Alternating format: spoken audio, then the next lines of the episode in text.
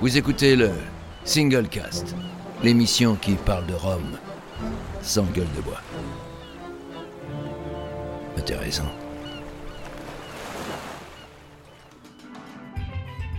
Cet épisode vous est proposé par Christian de Montaguer. L'art de vivre aux Caraïbes.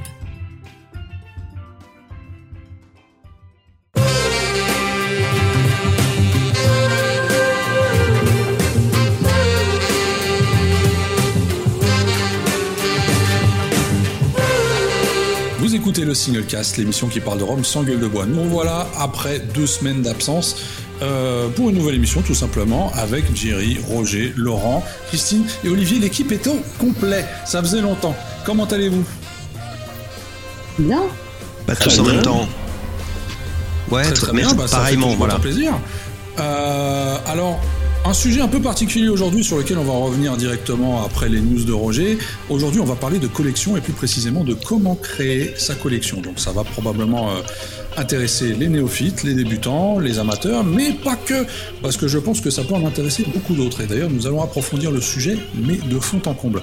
Mais avant ça, je vais passer la parole à notre Belge préféré, Roger. Nous t'écoutons. Quelles sont les news? Merci Benoît. Euh, en même temps, il y en a que, donc ça va. Alors, les l'ai ROM, bah oui, bah oui, oui. Les ROM JM proposent un assemblage de ROM âgés euh, de minimum 3 ans qui ont vieilli dans des fûts de différentes chauves.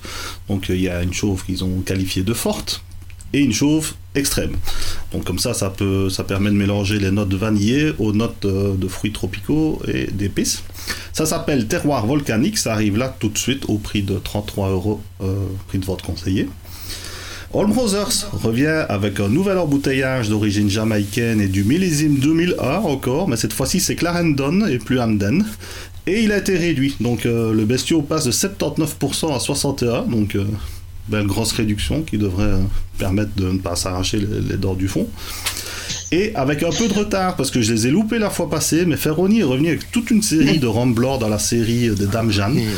Donc il y a des rhums de l'île Maurice, de Guadeloupe, de Jamaïque, de Panama, de Guyane, du Cap Vert et enfin de Thaïlande où il a même redistillé du Isan pour lui euh, redonner euh, un peu de, peps vu que Isan ne peut pas faire de rhum au-dessus de 40%. Tout ça est disponible ou plus, mais là maintenant. Donc euh, je pense qu'il y en a certains qui sont déjà partis, mais d'autres qui sont toujours euh, en vente. Pour continuer avec Ferroni, on peut parler euh, du groupe de la Cannes 2.0 qui en a profité pour aller sélectionner dans les expérimentations de Guillaume un petit fût de rhum du Galion vieilli 3 ans en fût de cognac et 7 mois en fût de Torna Viagem. Je connaissais pas du tout, mais c'est un moscatel apparemment. Non, Euh, c'est un fût qui avait été utilisé pour faire la traversée de l'Atlantique sur un des voiliers et qui contenait euh, déjà un grand arôme Ah, mélangé à un Belize. Ok. Voilà. Et donc, pourquoi est-ce qu'on parle de euh, Torna Viagem C'est ce qu'il y avait avant alors C'est le, c'est le, je le savais, mais c'est le nom d'un vieux vin ou d'un- d'une d'une méthode. euh, et il s'est dit que Ah, ça ok. collait avec euh, ce qu'il avait fait. Voilà. Par contre, c'est plus dispo ça. Donc voilà, Ça, la news. Voilà. Euh, et pour terminer, ah non, deux autres d'abord. Emmanuel Dron, le propriétaire du célèbre bar The Old Alliance, Alliance à Singapour, vient de sortir un Caroni 97. Donc euh, il est disponible euh, là-bas à Singapour et il y aura euh, toute une série qui sera disponible via son partenaire en Belgique. Et enfin, bonne nouvelle, pour rester dans l'aspect collector, donc ma part des anges a explosé les, scores avec ces deux dernières ventes. Donc c'était des Caroni euh, ultra limités, vu qu'il n'y en avait que deux. Et ils ont quand même réussi à ramener 30 000 euros pour une association italienne. Donc pour entamer le, le concept de collection, je pense que ces deux bouteilles euh, rentrent tout à fait dans le concept, vu que c'est la A de 2 et la 2 de 2. Je vous ferai des grand samples, les gars. merci et grand bravo à eux. Et, et nous avons euh, la marraine ce soir en plus. Donc, euh, je pense que. Ah bah oui, tu fais des films, mais tu es la marraine. Je, je vous ferai des échantillons de ces deux bouteilles, les amis. Ah, c'est Bien gentil. gentil de ta part, merci. Euh, Ouais. En 10 centilitres, j'imagine, pour qu'on puisse goûter. Minimum, mi- minimum, bien Bah, sûr. voilà. Donc voilà pour les petites news. Merci Roger. Et on va directement enchaîner donc avec le sujet du jour, les collections. Euh, comment entamer, comment créer sa collection? Alors, je sais qu'on a peut-être certains collectionneurs autour de cette table dans ce studio, d'autres qui ne le sont pas du tout. Mais d'abord, j'aimerais peut-être venir sur euh, une, une définition de collection. Jerry, est-ce que tu peux nous, dire, nous en dire plus? Qu'est-ce que c'est qu'une collection au final? Tu me prends des cours là, moi je sais pas, je ne suis pas collectionneur. D'accord. Alors, alors selon toi, ce- selon toi, je- Pour moi, c'est- le fait de réunir des, des objets euh, qui ont une, une valeur pour la personne qui les collectionne, Mhm. Que ce soit sentimentale, que ce soit euh, une valeur euh, parce que l'objet est rare ou euh, parce que l'objet a une valeur pécuniaire aussi. Bon, il y a différents types de collections. Euh, en ce qui concerne le rhum, euh, j'en ai croisé pas mal des collectionneurs. Euh, j'en connais des, des, des gens qui, dès qu'il y a une nouveauté, hein, que ce soit un millésime ou une nouveauté, ils vont systématiquement acheter la, la bouteille. Mhm. Ils vont acheter bien souvent, le plus souvent, quand c'est quelque chose qui leur plaît, ils vont l'acheter en deux exemplaires, un pour consommer, un pour la collection. hein. mais voilà, j'ai- j'ai connu aussi un collectionneur euh, allemand qui, lui, collectionnait les bouteilles où il y avait un défaut sur les étiquettes. Et c'est vraiment un, grand collectionneur, c'est-à-dire que lui, il, est capable, il était capable d'aller à la Martinique à la recherche de bouteilles ou d'aller à Tahiti ou de- parce que bon, il avait la possibilité de voyager facilement. Et c'est un, collectionneur un peu, voilà, on se rend compte qu'il y a différents types de, voilà, de collectionneurs. Euh, parce qu'ils vont collectionner une certaine marque, d'autres qui vont collectionner que qu'un certain millésime, une année par exemple. Euh, c'est très vaste en fait.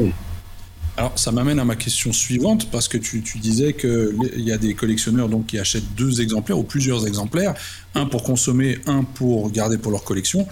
Est-ce que, et j'en donc la question dans le groupe, euh, il n'est pas possible ou pas envisageable d'ouvrir une collection C'est-à-dire, que est-ce qu'une collection doit obligatoirement rester fermée pour être euh, vue comme telle, ou est-ce qu'elle a le droit d'être ouverte? Est-ce qu'une série de Ah bah. bouteilles ouvertes peut, peut être considérée comme collection? Tu peux collectionner les bouteilles vides, hein. Ben Donc voilà. dans ce cas, tu peux les ouvrir. hein. C'est comme les tables, tu peux collectionner les plates qui, les tables qui sont oblitérées. C'est c'est le même principe. Mhm. Ou, ou les timbres vides.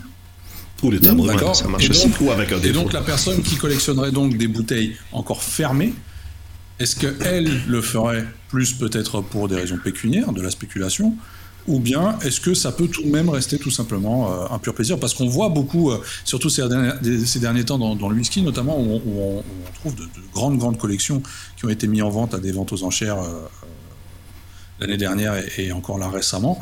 Euh, est-ce que le but final de la personne était ça, dès le départ, ou pas? Je veux dire, ça, on ne le saura peut-être pas. Mais euh, est-ce qu'on le fait forcément pour des raisons pécuniaires ou non? Il y a les Tu deux. peux lancer une collection à un moment ou l'autre parce que tu te sens euh, mo- motivé, par exemple, pour commencer une série, euh, euh, soit sur une distillerie qui te plaît, soit sur un Mhm. millésime qui te porte à, qui, qui représente quelque chose pour toi. Mhm. Puis remarquer après 5 ans qu'au final, euh, il y en a plein d'autres qui ont la même idée, qui sont prêts à mettre des sommes de, de, de fous. Après, qu'est-ce que tu fais à ce moment-là Ça, c'est chacun fait un peu ce qu'il veut. Mais euh, tu peux commencer une collection sans penser à l'argent directement. Après, si tu vois effectivement que tout le monde s'excite euh, comme des malades sur ces bouteilles, bah, voilà quoi. Tu, tu réfléchis peut-être un petit peu plus à l'utilité de la collection ou pas. Ça, euh, j'imagine que quand certains voient les prix de certaines bouteilles euh, mythiques, qu'ils Mhm. ont peut-être acheté euh, 30, 40 euros ou même 100 euros à une époque et qu'ils ont laissé dans un coin et puis qu'ils voient que ça part à 2500, Mhm. bon, ça peut laisser réfléchir. Quoi. Bien sûr. Voilà. Après, tu as des collectionneurs qui font directement aussi sur l'aspect euh, bancable. Donc ça, ça- Mais tu fais pas forcément pour euh, des raisons pécuniaires dès le début, tu peux le faire vraiment Ouais, par c'est ça. passion, Mhm. par amour de ce que tu collectionnes. Et puis après, au fur et à mesure du temps, il y a ce que j'appelle les aléas de la vie. hein. Si ça se trouve, un jour, tu as besoin de payer les études de tes enfants ou, euh, ou un accident ou quoi ok, si tu t'aperçois que tu es quand même euh, à la tête d'une collection qui vaut une fortune, bon ben voilà. Mhm. Ou sans accident, quelqu'un arrive et te pose un gros chèque sur la table. Ouais. Et puis voilà, donc, euh, mais c'est pas, c'est pas nécessairement la motivation de départ, ça peut l'être, bien sûr. C'est pas, c'est pas néné- Voilà, je suis d'accord avec euh, Christine. Je disais, euh, quand je disais que je faisais pas de collection, c'est un peu faux. Je fais, j'ai une seule collection. C'est les bouteilles de la confrérie, de confrérie du Rhum. Pourquoi? Parce que je suis partie prenante. Donc c'est vrai que j'ai gardé un exemplaire de chaque cuvée de la confrérie. Mais il est évident que c'est pas pour des raisons pécuniaires, c'est simplement parce que voilà, parce que là c'est sentimental, on va dire. Parce que tu as du goût, tout simplement. Est-ce que tu penses les garder fermées du coup? Elles sont fermées, oui. Elles sont fermées. Je, bon, ça, en général, j'en prends deux. D'accord, ok. Ben, c'est quelque chose que je, je, laisserai sans doute à ma fille. Voilà, bon, pas, non, mais c'est intéressant parce que voilà, on pourrait se dire aussi. ça? Non, non, non, c'est gentil. J'en ai pas mal déjà. Mais. Euh... non, non, c'était surtout savoir, voilà, parce que c'est vrai que c'est intéressant cette question. Est-ce qu'on peut parler de collection à partir du moment où c'est fermé euh, Le moment où c'est ouvert, pardon? C'est ouvert, ouais. Bah, c'est vrai que c'est. Moi, je pense qu'il y a plus d'intérêt quand c'est fermé, effectivement, pour des vrais collectionneurs, euh, oui. Bah, c'est vrai que. Bon, bah, après... ouverte, ça s'appelle un bar. Ça perd un peu de ouais. Alors, je sais pas, moi je pense vraiment qu'il n'y a aucune règle, il n'y a rien de figé, il n'y a rien de fixé. Euh, effectivement, moi j'ai vraiment tout vu et, euh, et, ce que tu disais, Christine, je suis assez d'accord dans le sens où j'ai même vu des gens qui n'avaient pas du tout prévu de vendre et qui, pour racheter d'autres bouteilles, en ont revendu certaines parce que finalement, dans leur collection, il y avait quand même une partie qui était encore plus euh, collectionnable que, que d'autres, donc ils ont préféré en sacrifier certaines. Là encore, c'est pareil, hein, donc la question de la spéculation euh, la limite est floue puisque ces gens-là te disent non, non je suis pas du tout spéculateur, c'est juste que bah voilà j'ai besoin d'argent pour acheter d'autres bouteilles pour ma collection et tu comprends euh, bah, les bouteilles que je vends je vais pas les vendre au prix de sortie euh. bon voilà. Où est-ce que se situe cette, cette limite? À quel enfin voilà quel moment on parle de spéculation à quel moment on n'en parle plus? Je sais pas. Alors on a on, on a deux idées qui s'opposent c'est-à-dire que d'un côté on a l'idée de la collection. Et de l'autre côté, on en parlait euh, un peu en off avant l'émission, c'est l'idée de la cave. Est-ce qu'on est peut faire une différence claire et nette entre ces deux euh, définitions ou pas? Ou est-ce que les deux se rejoignent à un moment donné? Euh, Est-ce que une collection peut devenir une cave, par exemple à partir du moment où les bouteilles sont ouvertes, parce qu'on on aura tendance à aller, à aller s'en servir, euh, ou, ou, pas. Enfin, je sais pas. Laurent, t'en penses quoi? Ouais, je pense que voilà, la limite, elle est là. C'est quand la bouteille est ouverte. Euh, j'ai un peu du mal à concevoir la collection avec des bouteilles ouvertes. Non, que, euh, bah, mais pour si, moi, c'est possible. c'est ce que je fais. Mais... mais non, mais, non, mais toi, t'as pas, une, pas de collection dans ce cas, Olivier. Ah, Arrête. Tu as un énorme bar. C'est tout. c'est tout. après, il faut regarder la définition, mais mais non, tu as un chouette placard à alcool et on est ravi pour toi, mais c'est pas une collection. Il n'y a pas de collection dans ces cas-là.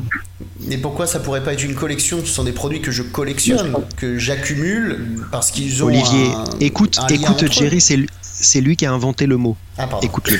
C'est la définition du petit Jerry. Ah ah, exactement.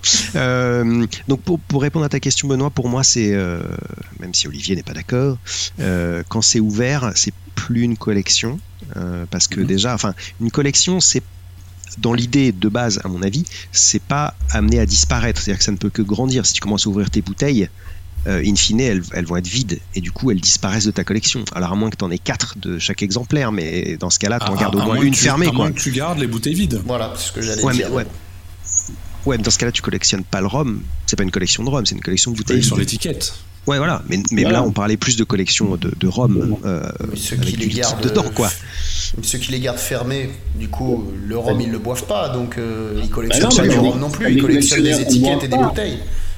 T'as des collectionneurs qui ne boivent pas, qui collectionnent. Ah, t'as des collectionneurs qui n'aiment pas, à mon avis, même Laurent Meuf. Ouais, mais tu sais, c'est le principe d'une collection. Tu conserves. Quand tu collectionnes la timbre, c'est pas pour envoyer des lettres.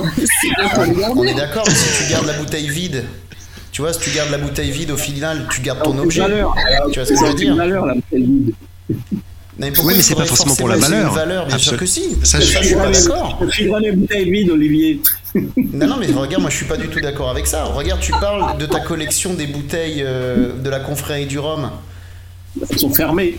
On est d'accord. Ça n'a pas de valeur. On est d'accord. Pas de valeur. D'accord, tu dis que ça n'a pas de valeur euh, financière, que ça a un intérêt sentimental. Non, non, même, même en dehors de la valeur financière, si c'est ouvert, pour moi, ça n'a pas de valeur. De toute façon, après, c'est l'intérêt d'un débat, c'est qu'on ne soit pas forcément d'accord, et je pense que c'est ce qui est intéressant dans cette émission. Alors attendez, je vais, prendre un autre exemple. Je vais prendre un autre exemple. Euh, donc, on, en parlait aussi tout à l'heure, les gens qui collectionnent les, euh, dessus de boîtes à camembert. D'accord? Hmm. Donc, je connais pas. Selon la théorie où il faut que ça reste fermé, il faut que le camembert soit encore dedans. J'en ai 4827. Non, mais ils collectionnent pas les camemberts, ils collectionnent les boîtes et les C'est exactement. C'est notre forme. De, de- c'est notre forme. Alors, si Olivier collectionne les bouteilles vides, oui, là, on comprend. Il me semble, moi, alors, il y a un truc dont, dont je voulais parler. Euh, on parlait de, par exemple, Jerry, tu disais, tu connais quelques collectionneurs, euh, t'en as rencontré pas mal, euh, j'imagine entre autres en Martinique. Euh, et je pense que maintenant, le- le- la raison pour démarrer une collection, y il y, a des exceptions bien sûr, mais je pense que les, les anciens collectionneurs, ceux qui ont commencé à collectionner depuis longtemps, n'avaient strictement rien à faire de la valeur pécuniaire. Euh, C'était vraiment euh, quelque Ah, chose de, de, de- voilà, de sentimental, peut-être de culturel, de vouloir euh, garder comme ça une trace de tout ce que- qui est produit par une distillerie ou même par un pays. Moi, j'ai rencontré aussi quelques collectionneurs de, de rhum martiniquais, justement. Bon, bah non, ils les ouvrent pas leurs bouteilles. hein. Et maintenant, je pense que il y a quand même une proportion infiniment plus grande de gens qui collectionnent euh, comme des placements. Euh, Ce qui n'existait pas, je pense, voilà, il y a quelques années, c'était vraiment pas ça l'optique. Euh, et maintenant, euh, je pense que c'est la raison principale pour les gens de collectionner, d'essayer d'avoir une série d'oiseaux, d'avoir des une, une- une série d'employés, ce genre de choses. C- certes, c'est pas pour les ouvrir, donc on pourrait, ça pourrait être qualifié de collection, mais c'est pas non plus pour les garder in fine. Donc, Ouais, ouais.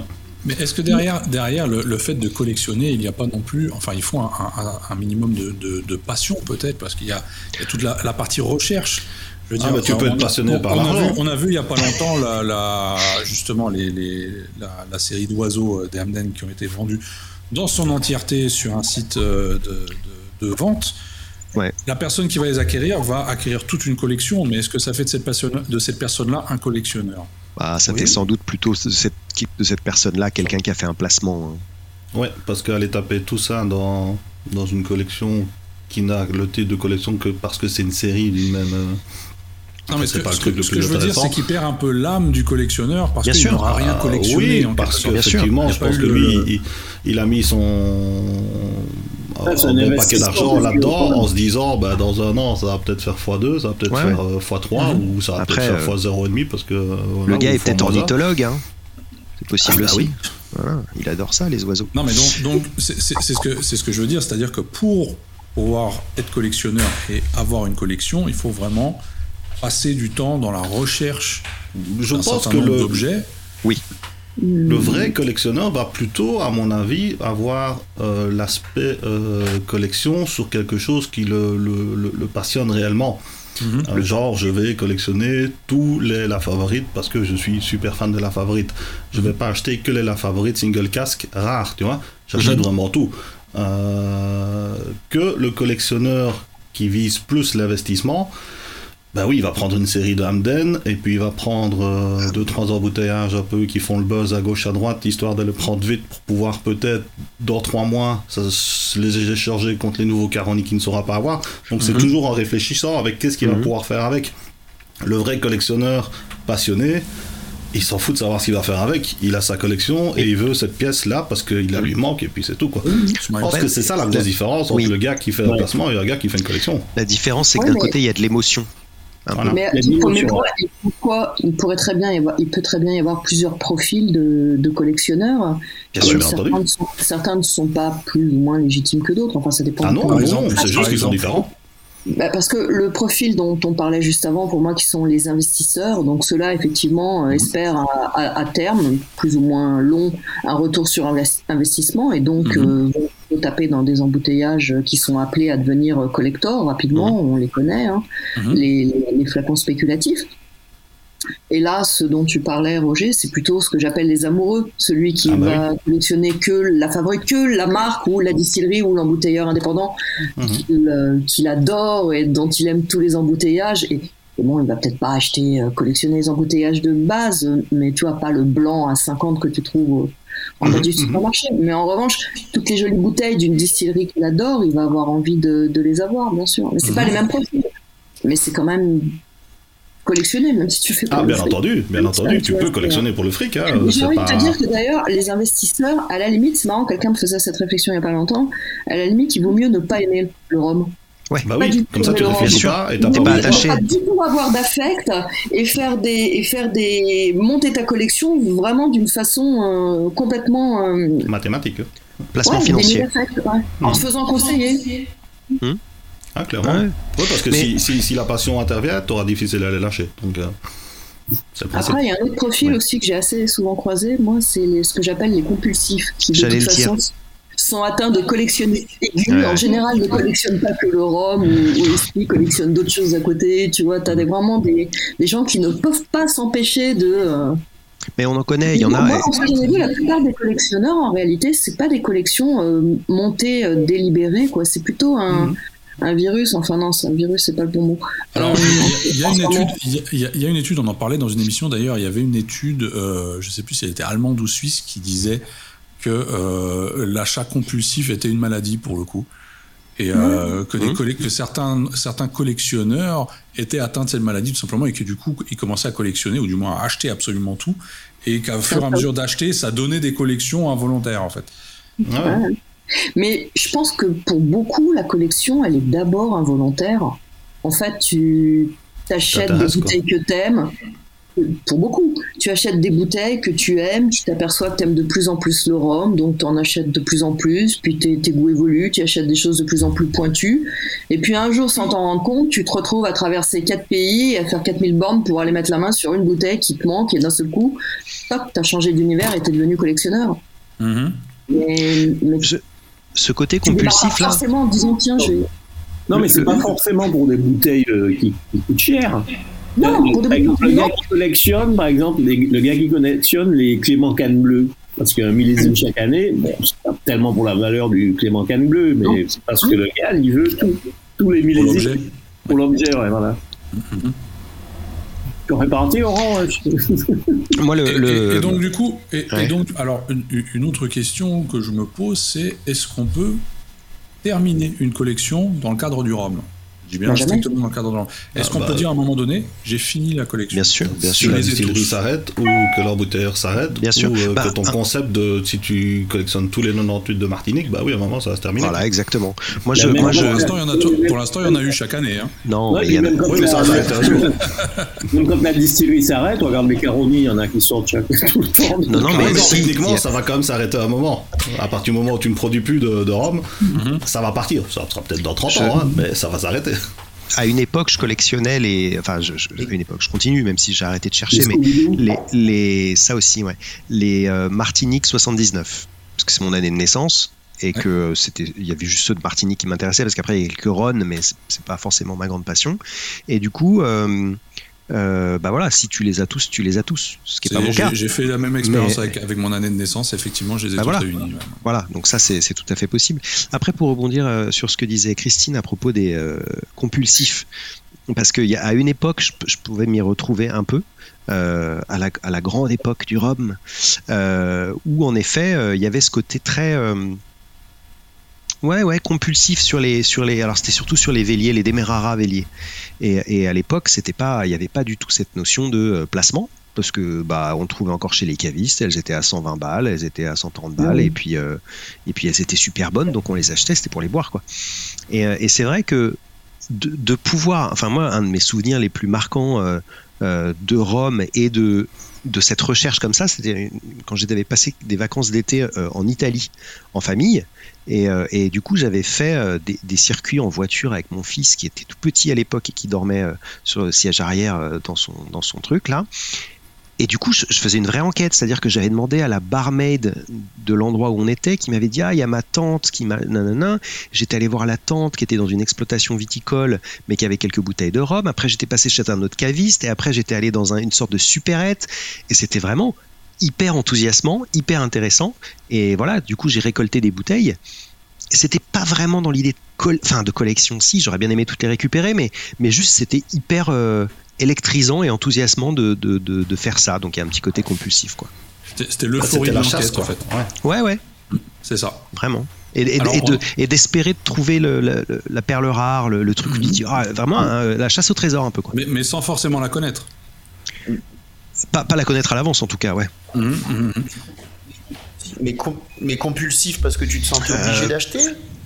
Ouais, ouais, c'est-à-dire que j'ai objectivement à une période, et surtout à cette période-là, dépensé beaucoup, beaucoup trop d'argent, quoi, je pense. C'était compliqué, c'est-à-dire quand j'en voyais une de moi. D'accord. J'ai pas tout, tout, acheté ce qui se présentait devant moi, mais, euh, mais à, une, à une période, ouais, c'était un peu compliqué euh, de, de dire je passe, quoi. Et avec certains regrets de bah temps alors, en temps non, maintenant, Après coup, maintenant, merde, maintenant c'est plus, c'était peut-être un peu dans mon cas, mais maintenant c'est plus le côté, euh, ce qu'on disait aussi un peu tout à l'heure, c'est qu'à la base on achète des bouteilles, voilà, à 120 euros, euh, dans l'idée qu'on les boira euh, dans 5 ans, 2 ans, 10 ans, et puis maintenant elles en valent 10 fois plus, Mm. Euh, et tu te dis, ah, qu'est-ce que je fais quoi? Ça c'est un peu compliqué parce que Ouais, je- ouais. On maintient le plan de base, un- on les garde pendant Ça, 10 c'est ans pour les un boire. débat, effectivement, Ouais, c'est ça. parce que ouais, bah, ouais, parce que c'est vrai que ça, c'est une discussion moi, qu'on a eu hyper souvent avec euh, notamment un copain qui a un Skeldon 78 et qui me dit, euh, pour moi, c'est Bah ouais, plus voilà. possible de l'ouvrir. Et moi, je conçois pas ça. Mais après, on n'a pas les mêmes vies, on n'a pas les mêmes salaires, euh, probablement, euh, et on n'a peut-être pas la même vision euh, et le, le, le même côté où on s'en fout. C'est-à-dire que je sais pas. Moi, je, c'est vrai que j'entends tout, tout ce que chacun veut faire. Moi, il y a rien qui me choque. Euh, voilà, peu importe. Mais c'est vrai que, euh, voilà, pour moi, si tu as acheté un Skeldon 78 et que tu l'as pas payé, euh, euh, enfin, ou même si tu l'as payé une fortune, peu importe, mais dans l'idée, c'est. Et que tu avais la volonté de la boire, bah, reste sur cette idée première. Comme dit euh, Benoît, effectivement, euh, si tu as prévu de la boire dans 10 ans, reste sur cette idée. Après, bon. euh, celui qui voudra pas faire ça, il n'y a aucun problème. hein. Moi, c'est- Ah, Alors justement. Olivier, on- on- toi tu es collectionneur, il me semble. Alors je sais pas, parce que là, vu les définitions que j'ai entendues ce soir, moi ma vie est en train de prendre un sens complètement euh, On- on- différent on de depuis gâcher 5 ta vie. minutes, là 10 minutes. Euh, Voilà, je, je ne sais plus qui je suis, comment je m'appelle. Non, non, je vais vous Tout donner un peu mon expérience là-dedans. euh, Bah, ce qui nous intéresse surtout, c'est le début, en fait. C'est-à-dire que comment tu en es arrivé à, à démarrer une collection, puisque c'est un peu le sujet euh, de, de ce soir, et, euh, Oui, et bien qu'est-ce qui a fait qu'à un moment sûr. donné, tu t'es dit, bah tiens, ça serait bien de les avoir tous ou toutes. euh, Bah, alors, moi j'ai toujours été effectivement euh, dans l'âme un peu collectionneur. Maintenant, c'est vrai que euh, la chance que j'ai, et je réitère en faisant le parallèle de, Christine avec le timbre, c'est que le timbre, si tu envoies une lettre, il te reste plus rien. La bouteille, si tu as fini de la boire, il te restera la boîte, il te restera euh, la bouteille, il te restera l'étiquette, il te restera le bouchon. Donc je trouve quand même qu'il restera quelque chose. Et pour moi, c'est cette dimension qui est importante et qui est une chance. C'est-à-dire que le collectionneur, là où il est malheureux, c'est quand il se sépare de quelque chose qui fait qu'il n'a plus rien. Euh, ce que j'aime bien dans le rhum et qui me permet d'être comblé en tant que passionné et quand même de collectionneur, c'est que même si la bouteille est vide, le fait qu'il me reste tous ces objets autour me permet quand même euh, d'être comblé, de surtout ne pas être frustré. Même si bon, je suis un peu frustré de plus avoir le rhum euh, pour le boire, mais en tout cas d'un point de vue collectionneur, ça un me souvenir en pas fait. du tout. Je C'est-à-dire que tu as créé un souvenir en buvant cette bouteille, et c'est ce souvenir-là que tu conserves avec le visuel de, de la bouteille et de l'étiquette. Avec, avec tous les objets qui persistent, puisque les objets quand même persistent euh, chez moi. Euh, bon, j'ai pas de, il y, a- il y a effectivement quelques collections euh, que j'ai, bon, qui sont pas très dures à, à réunir pour peu qu'on s'y soit occupé au, dès le départ. Je pense au Foursquare Vélier, je pense au Wild Parrot, je pense au Caroni Employees, etc. Celle qui m'a donné le plus de fil à retordre, vous en parliez tout à l'heure, c'est celle de l'année de naissance. Sur le rhum, selon les années, des fois, purée, tu t'amuses. hein. Parce que euh, moi, je suis de 85, donc euh, effectivement, il y en a eu énormément. Euh, et surtout, il y a des gens qui ont eu la très mauvaise idée de rebatcher euh, avec un an de plus, en fait. Alors là, bon. Donc là où moi, personnellement, ma collection s'arrête, c'est que je suis pas tombé dans le délire de me dire, euh, par exemple, je pense au, au Moon Import 1985 euh, Demerara, j'ai clairement pas eu envie de, de choper tous, voilà, le, le 15 ans, le 16 ans, le 17 ans, non, je- je- j'en avais un, c'est bon, c'était réglé, quoi. Et après, comment est-ce que j'ai commencé? Bah, euh, non, au départ, au départ, ma toute première idée, euh, c'était d'avoir euh, la possibilité de goûter le plus de rhum possible. Comme je commençais par les rhums sud-américains et d'Amérique centrale, je me suis dit, bah tiens, euh, je vais essayer de tous les goûter euh, et de goûter euh, les cuvées les plus vieilles. Euh, donc c'était un peu ça l'idée de collection au départ. Euh, et puis une fois que j'ai fait le tour de ça, je suis passé à autre chose. Mais l'idée c'était surtout de tout goûter. Euh, ce qui est peut-être une forme de collection aussi. J'avais cette envie-là, un, peu, un peu utopiste, de se dire je veux tout goûter pour, pour être au courant de, tout ce qui existe et de voir après ce que je préfère pour savoir quoi acheter. Donc forcément, les salons étaient des aubaines absolues. Quoi puisque j'ai commencé à vraiment, vraiment m'intéresser au rhum euh, à l'époque du tout premier Rhum Fest, euh, euh, boulevard Richard Lenoir, et, là c'était incroyable, quoi. Pouvoir tout goûter sans avoir besoin de tout acheter. Le, fait de tout goûter, tu disais que ça pourrait être une, forme de collection. ça serait une collection quelque part de souvenirs également, peut-être? Parce qu'il y a des gens effectivement qui s'efforcent à tout vouloir tout le temps goûter et dès qu'il y a un produit qui sort, il faut qu'ils l'aient goûté, il faut qu'ils aient un sample, il faut qu'ils aient goûté tous les nouveaux plantations, il faut qu'ils aient goûté mm. euh, tous les nouveaux véliers, tous les nouveaux anneaux, il faut, faut, tout goûter. Voilà, faut que je puisse dire, j'ai un avis sur tout. Je sais pas. En revanche, quand tu, quand tu revends ta collection de souvenirs, là pour le coup, tu te fais pas un flèche. Hein. Euh, bah, je pense que là pour le coup, c'est pas, c'est pas pour les revendre, mais c'est pour les garder euh, ad vitam aeternam. C'est ça, pour les garder fermés. Les souvenirs.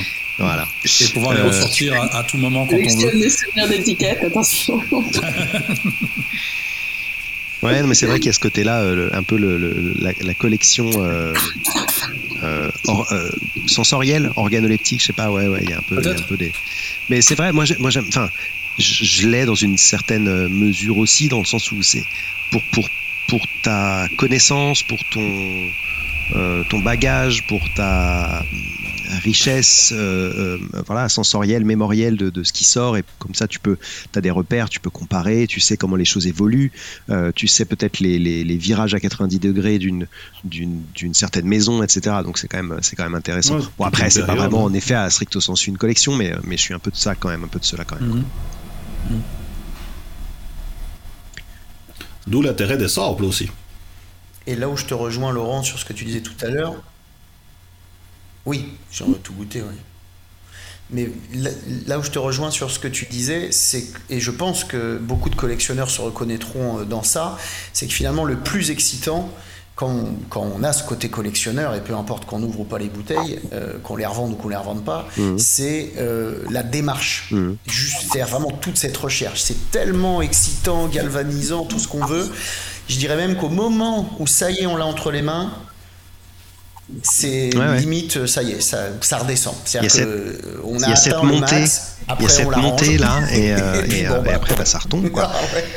Mais on en, on en connaît un comme ça, hein. c'est un des, un ah, des fondateurs de, de, ma part des anges, et je, et je parle pas de Cyril, euh, qui, est, qui, est, euh, qui, est, qui, est, clairement euh, là-dedans, c'est-à-dire qu'il a un vrai, une vraie euphorie euh, de recherche. Et en effet, il va se séparer d'une bouteille très très rare qu'il a peut-être trouvé deux mois avant et qui lui a donné beaucoup de fil à retordre, mais pour trouver un truc encore plus rare. Euh, donc voilà, ouais, je trouve ça, je trouve ça euh, rigolo, passionnant. Bon, de son côté, c'est un peu, un peu poussé, on va dire. Mais il a le côté mais, ouais, c'est collectionneur, lui. Hein. Ah complètement, ouais. Ah ouais, complètement. 2000 bornes pour aller chercher. Ah, c'est pour ça que pour moi, je me dis une collection, non, tu ne la termines jamais. Tu la termines jamais parce qu'en réalité, euh, au moment où tu la termines, tu as déjà. Euh, ah, tu as déjà une, idée, suivante. Disons que tu peux terminer des séries, mais effectivement, tu restes collectionneur. Tu peux terminer des, séries courtes. Après, tout dépend évidemment de ton thème de collection, mais ton thème de collection, c'est bien qu'il va évoluer.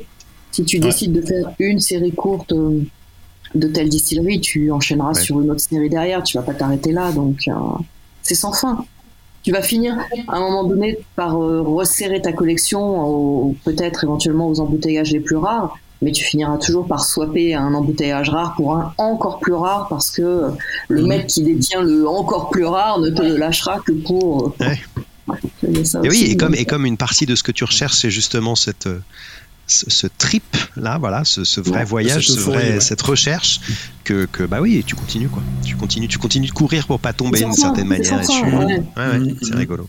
C'est rigolo. Mais il y en a un autre aussi, c'est Benoît, euh, euh, Ambiance Rom Rom Ron, pour les connaisseurs, mm. euh, un grand dégustateur, mais c'est vrai que lui, les roms de, de, de Guadeloupe, il me racontait parfois des histoires, comment, comment trouver certaines personnes. Donc voilà, il va trouver d'autres collectionneurs, euh, trouver euh, des anciens propriétaires ou des gens qui bossaient dans une distillerie qui a fermé depuis. Mm. Euh, vraiment, voilà, il y, a- il y a toute cette partie. euh, que- voilà, on, on collectionne Des histoires les informations déjà pour pouvoir ensuite passer, euh, finaliser avec les bouteilles. C'est, euh, je, enfin, je trouve que cette démarche. euh, là, pour le coup, je, suis- je suis pas vraiment. J'ai vraiment fait ça qu'une fois là en Italie, mais sinon, je trouve ça vraiment. ouais, ouais, il y a, un- y a un vrai, une vraie poussée d'adrénaline. C'est très intéressant. On joue un peu au détective, au fait. Et je crois que c'est Ouais. cette euphorie-là qui fait qu'on a envie peut-être de, Mm. de pousser le truc. Mais alors, si maintenant, je sais que je, euh, je m'adresse à Jerry pour le coup. Imaginons tu as tu as euh, un, un client euh, à la boutique et ce client souhaite commencer dans le rhum et peut-être faire une collection. Comment est-ce que tu est-ce que tu lui conseillerais peut-être pour, pour, pour démarrer une collection? Bon, ben ça, euh, euh, bah, déjà, je lui demanderais euh, ce qui lui fait, C'est bon, ce je lui fait de faire un plaisir dans, dans, dans le rhum, déjà au départ, euh, et vers quel type de, de distillerie Ah ou de maison il souhaiterait commencer sa, sa collection, ou est-ce qu'il veut commencer sa collection sur un millésime, une année, euh, comme vous l'avez dit, l'année de naissance, etc. Donc il y, a, il y a plusieurs critères qui font qu'il peut démarrer une collection euh, sans rechercher des, des choses rares forcément dès le départ. Hein. Et donc l'idée de base est de poser un thème. C'est vrai que souvent, le on son maintenant, année de naissance, euh, va quand, falloir euh, sûrement bon, que je pas choper le douanier, évidemment. Mais euh, on peut commencer par une maison parce que effectivement on a débuté dans ce rhum et que ça nous plaît, cette maison-là nous plaît, et donc on débute dans cette maison. Je crois que c'est le, le plus simple, euh, le parcours le plus simple. hein. Et puis après, comme dit Christine, eh bien, on va rechercher autre chose. Euh, on va découvrir une autre maison, une particularité sur un rhum, et on va vouloir ah ben, collectionner ce, ce pour sa particularité. Voilà. Donc, donc le départ serait tout d'abord de poser un thème à sa Ouais, collection. ça. Enfin, à mon avis, oui. Oui, tout à fait. Ouais, ouais, clairement. Identifier la, mo- la motivation, quoi. Voilà, Oui, ouais, la motivation, comme- est-ce que c'est, euh, comme tu disais, Jerry, voilà, t'es attaché à la date de naissance à la tienne, à, à celle peut-être de tes enfants euh, Est-ce que tu es attaché à une maison particulière parce que d'origine, t'as voilà, parce région, t'as- euh, visité une distillerie, la Guadeloupe. euh, voilà, tu visité une distillerie, euh, ça s'est super bien passé, tu as vraiment eu un coup de cœur et hop, tu te dis bon bah hop, je me mets à collectionner. Après, ça peut être vraiment un côté plus euh, l'apparence, quoi, vraiment un côté visuel. Et, et je pense que les cannes bleues Clément sont un excellent exemple puisque chaque année, non seulement ils ont un millésime, mais ils changent leurs bouteilles et Voilà. souvent elles sont très jolies. Donc là, bah, une collection, c'est c'est presque naturel et, je pense que Clément y a bien pensé bien sûr mais il y a, y y un truc assez logique quoi, qui se met en place Mhm. euh, après, par contre, je me demandais, Jerry, est-ce que parfois tu as des gens qui viennent à la boutique en disant euh, Vous me conseilleriez quoi comme bouteille euh, pour faire de l'argent? J'ai des gens qui me demandent, qui, qui, très franchement, qui me disent oui, je, je, je veux investir, qu'est-ce que vous me conseillez? Enfin, J'ai déjà eu des, des clients qui, me, qui me l'ont dit très franchement, oui, sans, Ouais. sans, sans, culpabilité, sans culpabilité, oui. Et qui sont peut-être même des gens qui je ne veux boivent pas en fait. voilà, je veux, je Ouais. faire, je veux faire euh, des déplacements, voilà. euh, Qu'est-ce que vous me conseillez? Est-ce que ça vaut le coup si j'achète ça ou ça? Mais prenez ce charrette, prenez ce charrette vanille, monsieur. Vous n'en reviendrez pas. La rangée, c'est la clé. Tu vires le un qui reste dedans chaud, parce qu'en fait, après, c'est Bah parfait. Euh, Est-ce qu'il y a d'autres questions Et là, des sujets qu'on n'a pas enlevés terminer, ils ne ils le font pas dans l'esprit de, de, de collectionner, mais plus d'investir. D'investissement, Ah bah, clairement. ouais. Comme, Ouais, comme ça, ils c'est savent d'enjeu que c'est quelque chose qui ne pourra pas perdre en valeur et qui pourra au pire rester euh, à la même valeur que celle au moment de l'achat, les, les risques sont plutôt moindres en fait. euh, à Oui, puis à ce niveau-là, si en plus ils demandent conseil, c'est qu'ils s'intéressent même pas du tout au truc. quoi. Non, non, C'est que si ça se trouve, ils ne boivent même pas de rhum en fait, c'est ça. Bah, Il y a des, y a des Ah conseillers financiers qui sont spécialisés dans le vin, par en exemple. vin et spiritueux, oui, bien sûr. Ça existe, hein, donc, euh, Très bien. Euh, alors, est-ce qu'on a des côtés du sujet qu'on n'a pas encore couvert Je sais que ça, c'est le moment où généralement Laurent vient m'interrompre. Non, pas encore. Euh, écoute. euh, Merci Laurent, parce que si dans ce avec cas-là plaisir. rien, bah, dans Non, ce là, je je vois vais pas, passer tu la parole à notre cher Olivier J'ai- pour j'ai eu un- licorne du jour. Olivier, Désolé, la prochaine fois, je, tu vois, je t'interromps quand même, du coup. Euh, la prochaine fois, j'ai eu un mauvais réflexe, je garderai un truc à dire. Là, j'ai pas, j'étais un peu perdu. a un truc de côté, prends des notes, je sais pas, fais quelque Ouais, chose. ouais. Autant pour moi, autant pour moi. Olivier, licorne. Euh, ouais, bah écoutez, j'ai essayé pareil de faire quelque chose un peu en, en clin avec le sujet. J'ai eu envie de vous parler euh, du rhum martiniquais Bailly 1929. Euh, qui n'est pas le plus vieux et premier millésime de chez Bailly, puisque c'est le 1924, mais c'est une bouteille qui a une, une certaine euh, valeur sentimentale pour moi, puisque c'est la première bouteille vraiment... Euh, Pour la naissance va dire aussi, oui absolument aussi prestigieuse en tout cas que euh, j'ai réussi à acquérir. Euh, avant de l'acquérir, en fait, euh, elle a eu une, valeur haute puisque j'ai eu, j'ai eu le plaisir de la déguster dans un bar dans ma ville de naissance au Havre pour une somme assez dérisoire hein, de prix du verre par rapport au prix de la bouteille. Et puis voilà, elle est arrivée un petit peu à un moment où j'avais dégusté, j'avais formé mon palais au rhum agricole. C'est c'est arrivé en fait en, en dernière étape de cette espèce d'initiation au rhum martiniquais. Euh, donc j'étais voilà très content et sûrement euh, euh, plus enjoué par ce moment que réellement par le rhum lors du premier verre et puis après les, les, les- les autres verres, puisque pas le même soir, mais en tout cas d'autres soirs m'ont prouvé que ce rhum vraiment me plaisait beaucoup. Donc je me suis mis en quête de cette bouteille, euh, si bien que euh, pour le côté collectionneur, il faut savoir qu'il y a eu tout un tas de versions, des versions 70 centilitres, des versions 75 centilitres, des versions 41,5%, des versions 45%. Et donc voilà, moi je suis tombé sur une bouteille euh, de 70 centilitres à 45%, euh, sur un site de vente aux enchères bien connu qui s'appelle Ideal Wine. Et c'est une bouteille qui est vraiment restée très longtemps. Euh, à chaque fois, elle était remise en vente et au final, elle n'intéressait pas grand monde pour deux raisons. La première, c'est qu'il y a toujours la suspicion euh, euh, de, de fraude et de, fausses bouteilles, puisque Bailly n'est pas épargné par le sujet. Je dirais même que c'est sûrement, à ma connaissance, en Rome agricole, la marque la, plus, la plus victime de fausses bouteilles. En fait, par eux-mêmes, ils ont fait plein de variantes, des collerettes, des étiquettes. Donc, en fait, même, on peut même parfois penser que c'est une fausse bouteille. En fait, c'en est une vraie. Enfin, bref, c'est assez compliqué. Et puis l'autre chose, c'est que le niveau était assez bas. Donc ce qui est assez marrant, c'est que euh, j'ai acheté cette bouteille en me disant euh, elle va aller dans ma collection, mais dès le départ, je savais que j'allais l'ouvrir. Comme le niveau était, était, bas, je me suis dit de toute façon, il faudra l'ouvrir, il faudra la déguster parce que personne ne me la rachètera. Donc euh, de toute façon, euh, la question se pose même pas, même si euh, j'avais envie de me la poser. Euh, donc euh, bah, j'ai fini par, euh, par attendre et puis par enchérir et, euh, et par l'avoir parce que absolument personne ne la voulait. Euh, le prix était assez ridicule d'ailleurs pour, euh, pour, pour cette bouteille euh, et ce millésime, mais voilà, encore une fois, le niveau est en bas. Euh, voilà, on ne pouvait pas en espérer euh, beaucoup plus cher. Euh, donc voilà ce que je peux vous dire sur ce, sur ce millésime qui est encore trouvable hein, pour les gens que ça pourrait intéresser.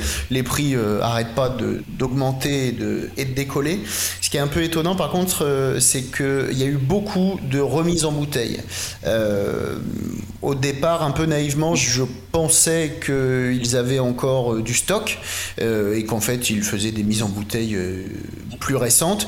Et puis finalement, en me renseignant un petit peu, alors je peux pas l'affirmer pour Bailly, mais je sais que d'autres euh, d'autres distilleries font ça. En fait, ils euh, sortent le rhum euh, d'une carafe d'époque et le mettent dans une nouvelle carafe. Je prends l'exemple du Damoiseau 53 qui a été réembouteillé, mais en fait, il n'a pas été réembouteillé à partir d'un fût, mais réembouteillé à partir des anciennes carafes. Voilà, c'est une façon de faire du neuf avec du vieux et de remettre un petit coup de, de nouveauté là-dessus. Et je pense que euh, les baillis euh, 1929 qu'on peut voir par exemple à la maison du whisky ou ailleurs, qui sont dans des bouteilles euh, impeccables, qui n'ont pas souffert euh, du, du temps qui passe, sont simplement euh, des vieux millésimes remis dans des bouteilles plus récentes. Moi, c'est comme ça que, que je le- que je l'imagine. Voilà. Merci Olivier pour cette petite histoire et donc pour cette euh, licorne sur le Bali 1929. Euh, alors c'est l'heure de se quitter déjà, malheureusement, chers amis. Mais euh, on se revoit d'ici deux semaines. Moi, je vous souhaite une bonne fin de soirée. Et puis, Bah, chers attends, je si vous t'interromps. aimé- Je t'interromps. Ah bah voilà, Tu, merci. tu, tu nous as pas posé ta question de fin d'émission? C'est vrai, Ouais, c'est vrai. ouais. Merci de me le rappeler. J'ai oublié. oublié un Ah, C'était mon Alors, nouveau, j'ai pas, j'ai pas l'habitude, j'ai pas l'habitude, désolé. Effectivement, on a pris depuis deux, deux, deux émissions, maintenant c'est assez récent, euh, la- la- l'habitude maintenant de vous demander quel a été le dernier rhum que vous avez dégusté et ce que vous en avez pensé, surtout. Et aujourd'hui, on va commencer, bah tiens, par Laurent, tiens, ça t'apprendra à me, à me couper. Euh, je viens de finir mon verre, donc c'est assez facile. Euh, C'était un Issan, le Issan euh, traditionnel à 40, euh, à 40% euh, que j'avais mélangé avec du jus de canne. Mhm. Euh, du jus de canne euh, acheté euh, chez Christian et et j'essaye j'essaye de retrouver autant que possible les sensations que j'avais pu éprouver là-bas sur place à Issan. Euh, c'est compliqué, c'est compliqué parce que le, le jus de canne On est, est repart en vraiment pas le même. Ouais, c'est ça. Thaïlande. Faut que j'y aille. Faut que j'y aille parce que ce jus de canne fraîchement pressé, c'est quand même quelque chose, quoi. Voilà. Donc c'était quand même bon, hein, pas déconner, mais. Très bien, très bien. Roger, quel a été le dernier rhum que tu as dégusté? Alors la Et, fois euh, passée, je vous avais euh, décrit un porte-morant embouteillé par Cadenhead qui était vraiment pas bon. Oui. Bah ici, je reste chez Cadenhead, j'ai goûté à TDL 2001, donc le même millésime que le fameux rhum artisanal que j'avais trouvé euh, vraiment magnifique l'année passée. Et, Et c'est toujours pas bon? Ah bah si, c'est très très très très Ah, bon. ah, Un peu moins bon que le rhum artisanal, je trouve que l'alcool était un peu plus piquant. Mais très très très très très bon, très gourmand, très bien foutu. Donc voilà. Très bien. Christine, quel a été le dernier rhum que tu as dégusté dans ton souvenir? J'étais en octomore. Allez, Attends, mais je sais même J'aime pas le rhum tu, tu ne bois pas de rhum. Ouais, Oui, mais c'est pas ça, c'est- c'est que j'en bois, j'en bois beaucoup surtout en ce moment, en ce moment. Non, non, mais là, c'est la, dernière, c'est la dernière ligne droite de bouclage du, du guide des Roms et je. Le, bon, le dernier dont tu te souviens. J'aligne. Écoute, on va dire, que c'est pas le dernier, mais ça doit être celui que j'ai dégusté le plus longuement, comme je- j'ai refait une, euh, une présentation Zoom euh, à midi du Eminente. Ah oui, C'est c'est- peut-être Ah. c'est peut-être celui du coup qui me reste un peu plus euh, en mémoire. Les autres sont des, des fioles. euh. Euh, le Eminente, oui, le, le cubain. Mais qui est, qui est pas si mal. Mhm. Qui est pas si mal. Qui est plutôt bien. Ouais, moi, le dernier, c'est le Montebello Blanzanga, à 79 que j'ai vraiment bien apprécié. Je le trouvais très bon. Très, très bon, très fin, très. très agréable. anti-ponge pour le coup. Ouais, je l'ai bu, je l'ai dégusté pur pour voir c'était Mhm. vraiment, mais vraiment, anti ponche, il, est- il est très très bon. Ok, ok. Olivier? Ton dernier rhum Eh bien, c'était un, un rhum blanc de chez, de chez. Non, non, non, non, non. Euh, Heureusement, je je me fais pas un verre à chaque fois de la licorne concernée.